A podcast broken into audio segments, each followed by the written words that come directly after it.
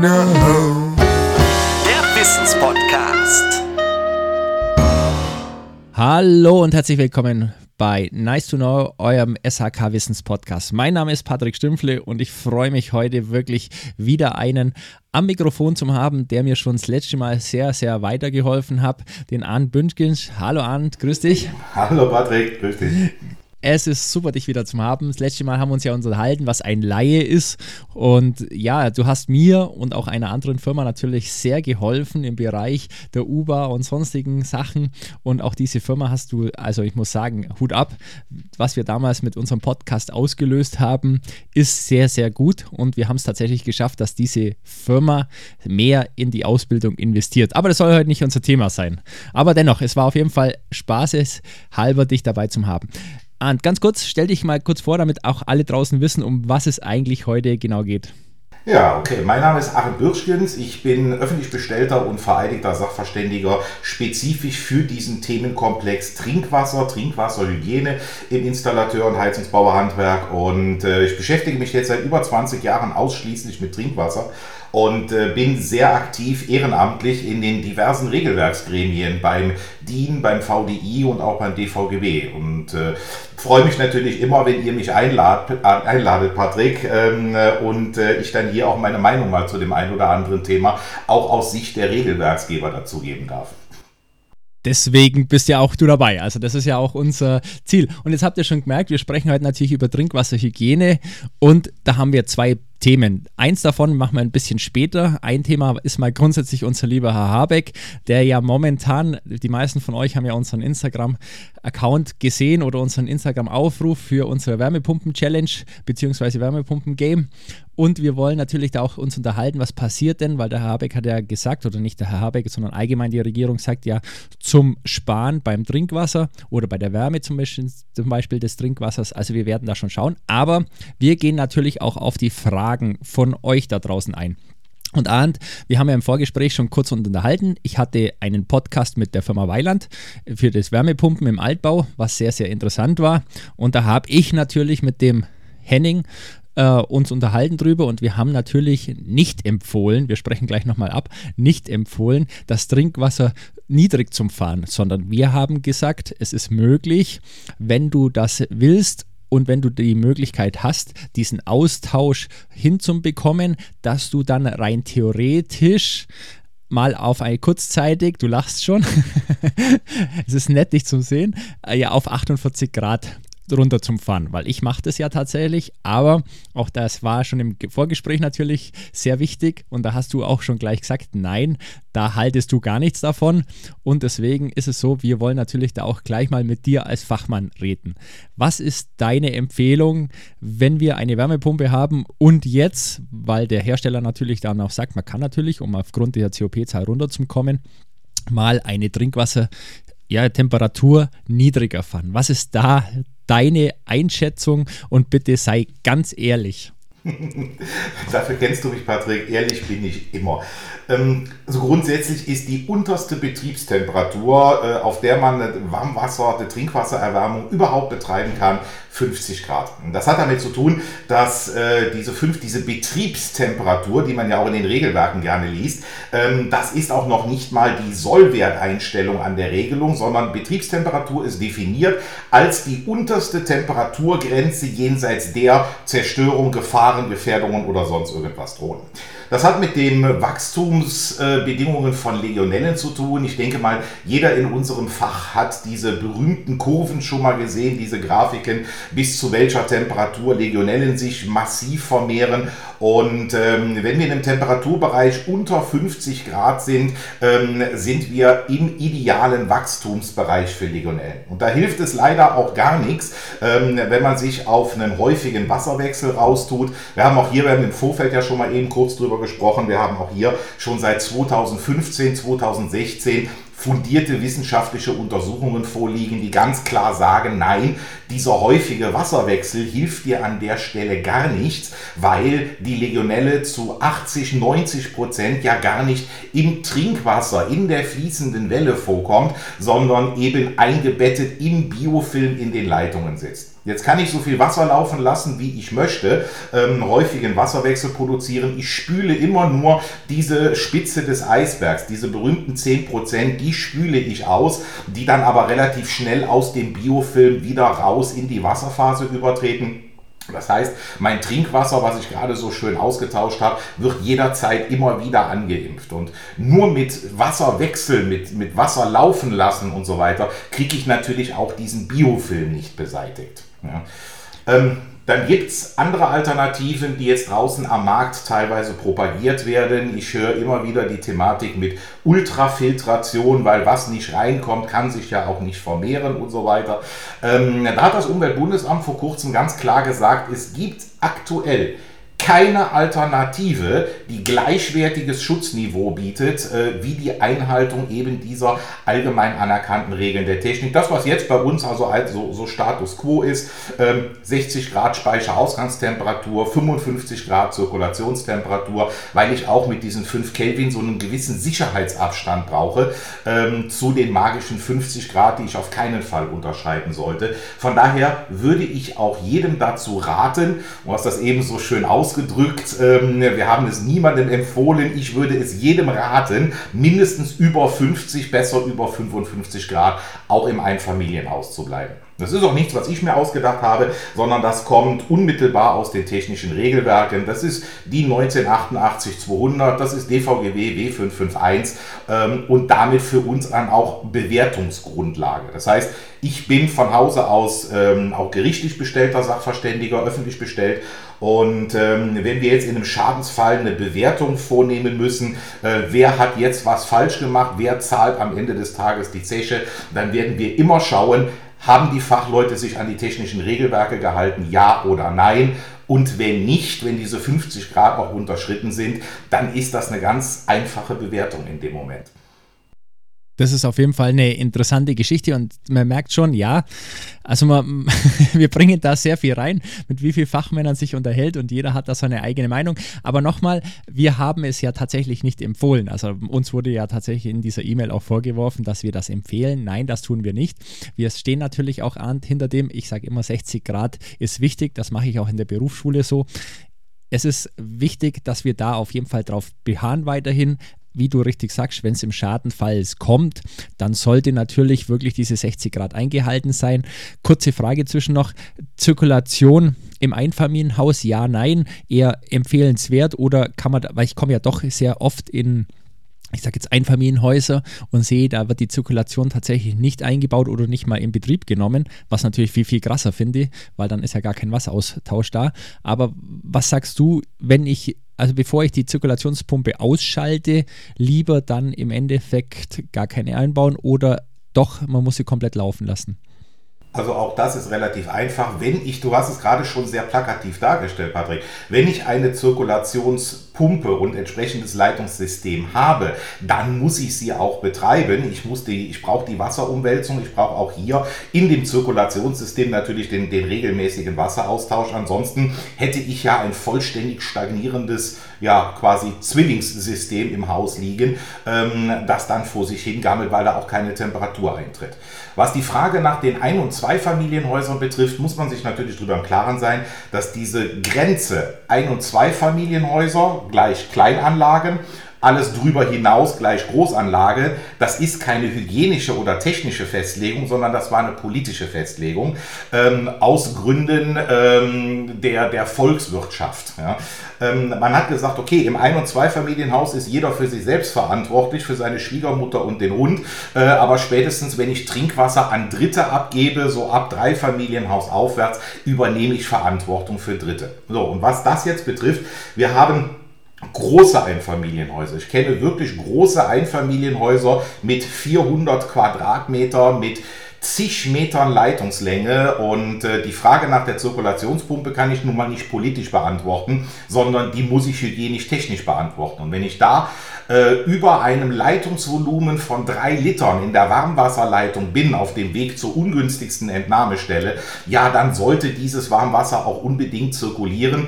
Nicht nur aus Komfortgründen, äh, sondern auch tatsächlich aus hygienischen Gründen, weil ich diese Temperaturen auf der langen Strecke dann ja auch verliere. Das heißt, ich falle dann am Ende wieder unter meine Temperaturen und dann brauche ich die Zirkulation quasi zum Nachheizen. Nee, also du sprichst mir eigentlich aus meinem, ja, ich sag mal aus meinem Bauch oder wie gesagt aus meinem Herzen. Zirkulation, Anlagen, die nicht in Betrieb sind, finde ich furchtbar. Und ich muss ja ganz ehrlich sagen, ich bin froh, dass ich mich mit dir da unterhalten habe, auch im Vorgespräch, dass wir jetzt wirklich einer Meinung sind und du vertrittst eigentlich die Meinung, die ich auch habe. Ist eine Zirkulationsleitung da? Muss die laufen? Darf sie eigentlich nicht ausgeschaltet werden? Natürlich diese Zeit, was wir haben, hat man ja schon mal in einem Podcast, aber dennoch einfach laufen lassen. So, jetzt kommen wir zu unserem zweiten Teil eigentlich unserer Podcast-Reihe oder beziehungsweise zu unserem Podcast zu unserer lieben Bundesregierung, zu unserem Herrn Habeck. Wir duschen in Zukunft alle kalt. So, und da. Ich nicht. ich weigere mich. Genau.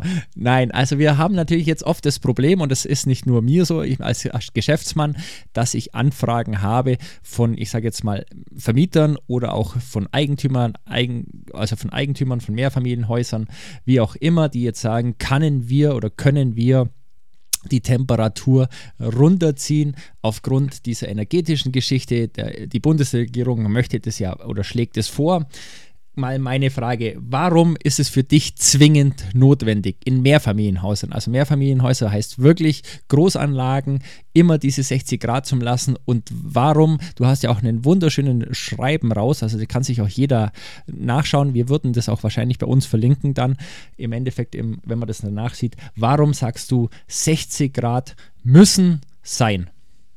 Tatsächlich aus den gerade beschriebenen gesundheitlichen, aus hygienischen Gründen. Die Legionelle ähm, ist oftmals unterschätzt, sage ich jetzt mal. Also die ganzen Kollegen draußen, die sich jetzt unser Gespräch dann irgendwann anhören, ja, äh, die Fachleute draußen, die kennen die Zusammenhänge. Ja, die wissen Stagnation, halbwarme Temperaturen gleich Legionellen. Was vielen Endverbrauchern, den Konsumenten draußen, die jetzt diese ähm, nicht, ja, Polemik äh, unserer Politik da draußen hören, ich hätte jetzt fast was anderes gesagt, ähm, die sind sich natürlich über diese Zusammenhänge überhaupt nicht im Klaren. Ja, für die ist es einleuchtend, oh, ich verbrauche hier so viel Energie, äh, die warmen Temperaturen brauche ich ja gar nicht zum Duschen, also drehe ich runter. Ähm, es ist tatsächlich so, gerade in Mehrfamilienhäusern, in Großanlagen, auch in öffentlichen Anlagen und ähnlichen Bereichen, ähm, brauche ich diese hohen Temperaturen zum Schutz gegen Legionellen. Wer sich so ein bisschen äh, mit der Thematik beschäftigt, wer vielleicht auch die Statistiken beim Robert Koch Institut mal regelmäßig sich anschaut, der weiß, dass wir 2021 ähm, über 1700 gemeldete Fälle an Legionellose haben, ähm, mit einer Sterblichkeitsrate von ungefähr 12 Prozent. So, das heißt, äh, für mich war letztes Jahr gar nicht, also in 21 gar nicht Corona das große Problem. Für mich waren tatsächlich die Legionellen das Problem, was man auch sehr schön sehen konnte, ähm, als im Sommer 2021 diese Lockdown-Maßnahmen von der Bundesregierung aufgehoben worden sind, alle wieder spontan in den Urlaub gestürzt sind, alle öffentlichen Gebäude, Schulen, Universitäten plötzlich wieder spontan genutzt wurden, sind statistisch äh, die Legionellenzahlen in den drei Folgemonaten quasi durch die Decke gegangen. Also wir hatten einen massiven Anstieg der gemeldeten Legionelleninfektionen, was für mich ein ganz klarer Beweis dafür ist, dass dieses Thema auch in der breiten Öffentlichkeit viel mehr propagiert werden müsste. So, und diese 60 Grad, um deine Frage jetzt konkret zu beantworten, die brauchen wir aus hygienischen Gründen, weil Legionellen ähm, unter den Bedingungen von 60 Grad, 55 Grad innerhalb einer gewissen Zeit einfach absterben oder gar nicht erst aufkeimen. Ähm, wir haben eben von der untersten Betriebstemperatur von 50 Grad gesprochen. Ähm, wenn ich da so einen gewissen Sicherheitsabstand von 5 Kelvin einhalte, dann bin ich genau bei diesen 60, 55. So, und wenn ich dann Verantwortung für Dritte übernehme, man nennt das Verkehrssicherungspflichten, dann sollte ich die tunlichst einhalten, einfach damit niemandem irgendwas passiert. Genau, das ist schon mal interessant. Aber jetzt mal ganz kurz mal, dass wir auch, also wir haben ja sehr junge, auch ich sage jetzt mal Azubis, die uns, oder sehr viele Azubis, die uns zuhören. Und ganz kurz, was passiert denn bei einer legionellen Krankheit? So ganz kurz mal zusammengefasst. Natürlich ist es, kann man das jetzt ausschmücken, aber ich sage mal so, dass die einfach mal wissen, was denn da passiert und was da denn auch tatsächlich wirklich, ja, für, ich sage jetzt mal, ja, es ist Husten, es ist Keuchhusten oder wie auch immer, dass die Lehrlinge einfach auch mal sehen, was passiert bei einer legionellen Legionellenkrankheit? Also bei der Legionellenkrankheit erwirbt man sich, wenn man mit Legionellen belastetes Wasser, Aerosole, vernebeltes Wasser einatmet. Die Legionellen setzen sich über diese Aerosole in den Lungenbläschen fest und äh, vermehren sich dann da, genauso wie in einem Biofilm in der Rohrleitung auch. Ähm, es führt zunächst mal zu einer Lungenentzündung, ähm, aber diese Vermehrung läuft weiter ab. Exponentielle Vermehrung von Bakterien und ähm, Irgendwann sind die Lungenbläschen tatsächlich voll mit Legionellen physisch, das, die sind verstopft mit Bakterien und ähm, das behindert den Gasaustausch. Das heißt, du erstickst quasi bei lebendigem Leibe, du atmest ein, du kriegst nicht mehr genügend ähm, Sauerstoff über die, über die Lunge ins Blut und äh, das geht dann einher mit natürlich schwere, schwere Husten, Fieber, Verwirrtheit, ähm, so und am Ende versterben die meisten Menschen ja gar nicht an der Lungenentzündung, sondern eben an einem Multiorganversagen, weil der Gasaustausch über die Lunge nicht mehr funktioniert. Das ist ja genau genau das, das, das, das Gemeine an der Legionellose. Also das werden wir auch jeden Fall mal, es ist sehr, sehr interessant und ich glaube, wir werden da auch mal nochmal einen Podcast drüber machen, weil ich glaube mal, da sollten wir mal auch noch einen Fachmann dazu holen. Mal, vielleicht kriege ich mal einen Arzt, der uns mal genau erklärt, was da eigentlich so ist, weil es klingt sehr, sehr interessant. Und jetzt natürlich äh, für dich, dass du das weißt, das mache ich tatsächlich auch wirklich. Ich habe immer einen Duschkopf dabei. Wenn ich irgendwo im Urlaub bin oder wie auch immer, ich habe auch einen Duschlauch dabei. Ich weiß jetzt, äh, manche lachen drüber, aber ich habe das tatsächlich immer in meinem Koffer unten drin. Und es ist auch so, ich lasse auch tatsächlich erst immer das Wasser natürlich laufen und schaue natürlich, dass ich den Duschkopf am unten, also ich lasse nicht oben das und lasse es oben laufen, das ist schön das vernebelt im Haarding, nein, sondern ich lege den Duschkopf tatsächlich am in das, die Dusche rein und lass dann erstmal laufen, dass man es richtig machen lässt. Du zeigst gerade, dass du das wahrscheinlich ähnlich machst. Jetzt mal meine Frage. Wir sind ja jetzt tatsächlich doch da. Dieser wir nennen jetzt einfach mal diese allgemeinen Politiker Habeck. Lassen wir es einfach mal, es muss jetzt nicht die Person Habeck, sondern allgemein Habeck. Warum empfehlt ihr da, er das? Ist das so, dass er wirklich keine Ahnung hat? Oder ist es so, dass es doch Überlegungen gibt, und deswegen bin ich da jetzt ein bisschen äh, provokant, ist es so, dass es doch eventuell Überlegungen gibt, dass wir sagen, okay, wir werden die Trinkwasserverordnung aufgrund dieser, ja, ich sag mal, dieser medialen Hype, den wir momentan haben, um diese Gasproblematik mal in der nächsten Zeit wirklich nach unten gehen und werden dann mal im Bundesumweltamt sagen, jawohl, jetzt setzen wir die Temperatur runter.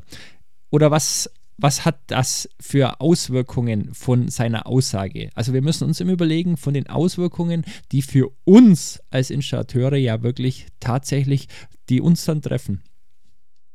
Ähm, das sind gleich drei Fragen auf einmal. Ja, ich ähm, weiß schon. Ein, also, wir sprechen auch tatsächlich, ich, deswegen habe ich auch, bin ich auch froh, dass du dabei bist, weil es tatsächlich doch ein sehr großes, ja, ich sag mal, ein großes Problem ist, weil ich glaube, wir werden uns in naher Zukunft, und jetzt mal wirklich, wenn der Podcast hier ausgestrahlt wird, werden wir in sehr, sehr naher Zukunft wirklich Probleme und uns täglich mit diesen Fragen auseinandersetzen. Spätestens Mitte des nächsten Jahres. Ja, definitiv. Ähm, die Auswirkungen dieses Sparwahns werden wir zu spüren bekommen. Und ich fokussiere das noch nicht mal auf Robert Habeck. Ja? Äh, ich höre diese Aussagen ja auch von Lokalpolitikern aus Kommunen, aus Landkreisen. Ähm, so, und das, das hat wirklich damit zu tun, dass diese Politiker dieses Fachwissen, wie du und ich oder unsere Zuhörer jetzt bei diesem kleinen Gespräch, das haben die nicht. Ja? Und äh, auch die Berater in der Politik haben dieses spezielle hygienisch-technische Fachwissen, ähm, wie es jetzt ein ausgebildeter Installateur hat, das haben die einfach nicht. Und äh, deswegen kommen solche Ideen zustande, weil die sich über die Tragweite gar nicht drüber im, im Klaren sind. Ähm, das andere ist das Thema mit der Trinkwasserverordnung. Hier kann ich dich wirklich beruhigen. Ähm, ich habe seit Freitag den Entwurf der neuen Trinkwasserverordnung vorliegen. Ähm, da könnten wir mal einen eigenen Podcast zu machen, was sich in Zukunft so ändern wird. aber es wird nicht äh, aufgeweicht. Es wird schärfer werden in einigen Bereichen. Man überlegt sich eine, eine präventive Bewertung, eine, einen risikobasierten Ansatz in, in Trinkwasserinstallationen bzw. in Wasserversorgungsanlagen. Ähm, man hat Grenzwerte verschoben, man hat den technischen Maßnahmenwert verschoben. Der liegt jetzt zukünftig dann wahrscheinlich nicht mehr bei 100, sondern bei 99 kBE. Das heißt, wir werden viel mehr positive, auffällige Anlagen haben als vorher. Ähm, Wobei ich hier auch so leise die Befürchtung habe, äh, dass man sich gar nicht darüber im Klaren ist, äh, dass wir draußen jetzt schon weit über unsere Kapazitätsgrenzen fahren, jeder von uns in der SAK-Branche. Und äh, wenn man jetzt die Überwachungsgrenzen noch enger setzt und noch mehr auffällige Anlagen hat, dass kein Planer, kein Installateur, kein Sachverständiger äh, mehr dahinterherkommt, von den Laboren ganz zu schweigen, ähm, diese ganzen ähm, Anlagen, die dann auffällig werden, ähm, zu untersuchen, zu, zu sanieren und, und so weiter. Äh, ich weiß auch nicht, wann wir das machen wollen, wenn wir noch 60 Millionen Wärmepumpen einbauen sollten. Ja. Naja, wir werden, wir, wir werden, ich denke mal, hier noch einiges auf uns zukommen lassen. Unser Bereich ist tatsächlich wirklich sehr, sehr mega.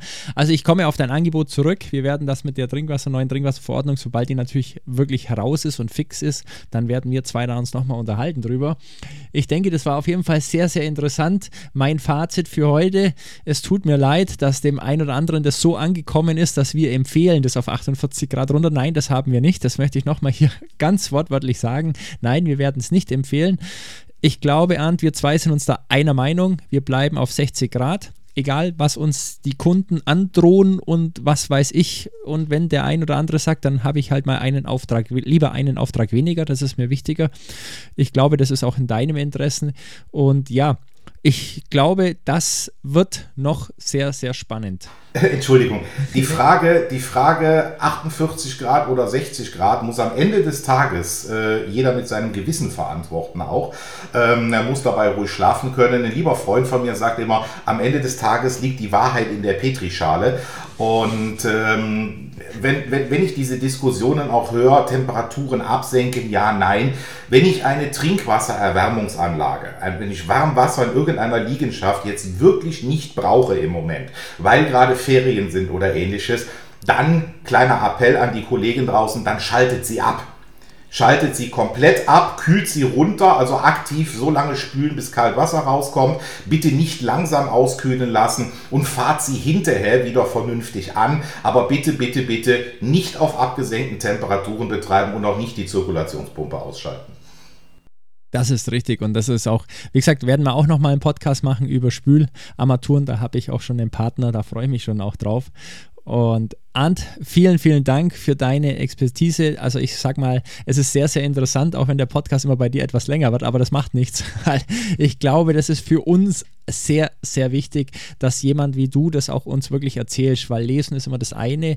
Also ich habe wirklich alles von dir gelesen. Ich kann nochmal empfehlen, er hat, äh, Arndt hat eine eigene Facebook-Seite, Trinkwasserhygiene, glaube ich, heißt sie, oder Arndt? Gen genau, tretet bei, schaut es euch an. Es ist wirklich äh, hauptsächlich aufs Trinkwasser und es ist wirklich sehr, sehr gut. Es ist sehr, sehr spannend. Also ich lerne da sehr viel an.